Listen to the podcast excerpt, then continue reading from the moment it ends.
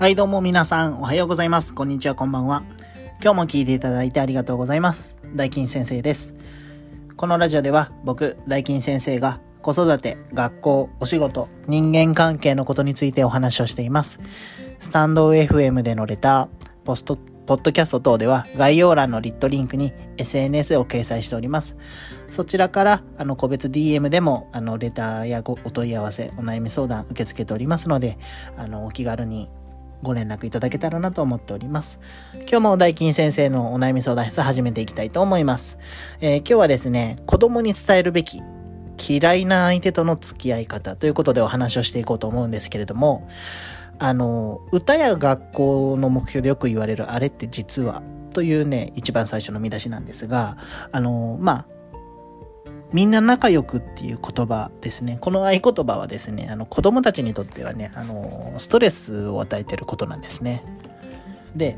あの、まあ、もちろん人間なんで、あの人は好き、でもあの人の行動、言動が嫌いだなっていう方って絶対いると思うんですよね。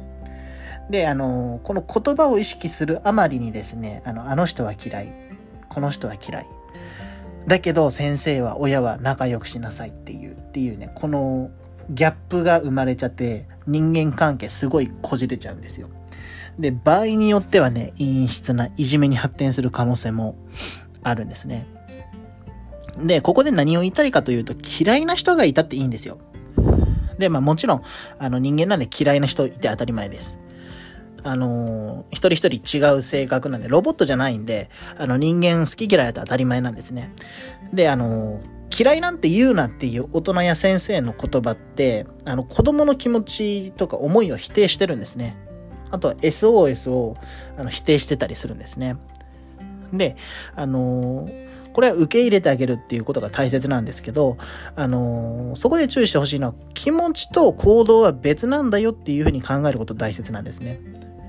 で、あの、もちろん嫌いという気持ちに嘘をつく必要はないんです。なんですが、この気持ちを行動に起こすことはまたね、別問題なんですね。あのー、まあ、例えばで言うと、挨拶をしない、無視をする、いじめる、こういった行為ですね。まあ、いじめと言われるようなものですね。これね、絶対しちゃダメですね。もちろんだ、当然だと思うんですが。で、あのー 嫌いな行動に対して、嫌な行動に対して、それを伝えるのは OK なんですよ。ちょっかい出さないでとかですね。こういった嫌だっていう脳が言えるっていうのは全然 OK です。で、もう一個大切にしてほしいのは、嫌いって個人の感情なんですよ。で、あの、結構ね、僕担任してきて、あの、思ったのは、やっぱ女の子に多いんですよね。他の子も巻き込んでること。あなたもあの子嫌いだよねっていうことって結構多いです。なんですけど、これね、絶対しちゃダメですね。あの、嫌いっていう感情を他の人に押し付けない。あの、例えば、えー、結構リーダー格の子が、あの、あいつ嫌いだからって言って、超仲良しの女の子に、あ、あなたもあの子嫌いよねっていう風に話をすると、あの、もしかしたら私もいじめられるかもしれないっていう風に女の子を、言われた側の子はなっちゃうんですよ。なので、まあ別にどっちでもないけど、まあどっちかって言ったら好きだけど、まあ嫌いって言わないといけないのかっていう、すごいそこでね、その子もしんどい思いをします。で、これで巻き込んだ先にあるのっていじめなんですよ。で、これをいかに食い止めてあげるか。これが大切で、まあ、大人もそうだと思うんですよね。あの、派閥グループとかね、何々派とか、いろいろあると思うんですけど、こういった嫌いの感情を他の人にも絶対巻き込んじゃいけないと思ってます。ね、これね、またね、いつかあの、またじっくりお話できたらなというふうに思っています。今日はこの辺りで終わりたいと思います。それではまた次回の配信でお会いしましょう。ありがとうございました。またね